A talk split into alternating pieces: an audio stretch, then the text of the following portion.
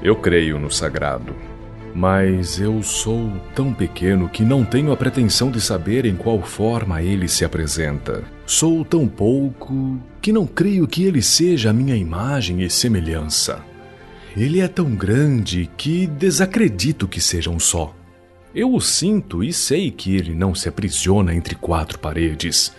Sei que ele é onipotente e tudo pode, mas dentro apenas do que eu me permito.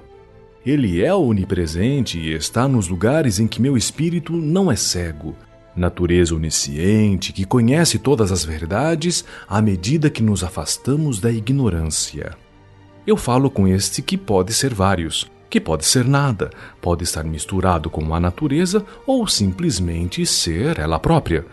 Falo com ele através de minhas criações, meus pensamentos, por vezes eu o grito através da minha angústia.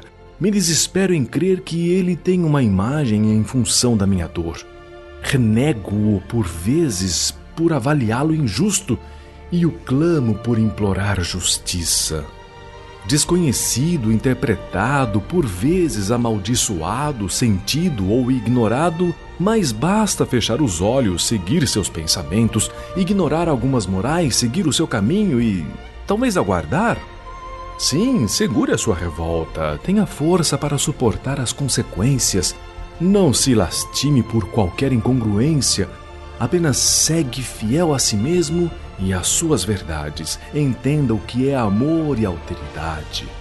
E aguarde a sua vez, pois o rumo ao seu próprio sagrado é um rio cheio de pedras, tempestades, intempéries, enganos, nascente de poucas águas, corrente de tormentos, mas destino que deságua como fortes torrentes para se juntar aos mais ricos oceanos.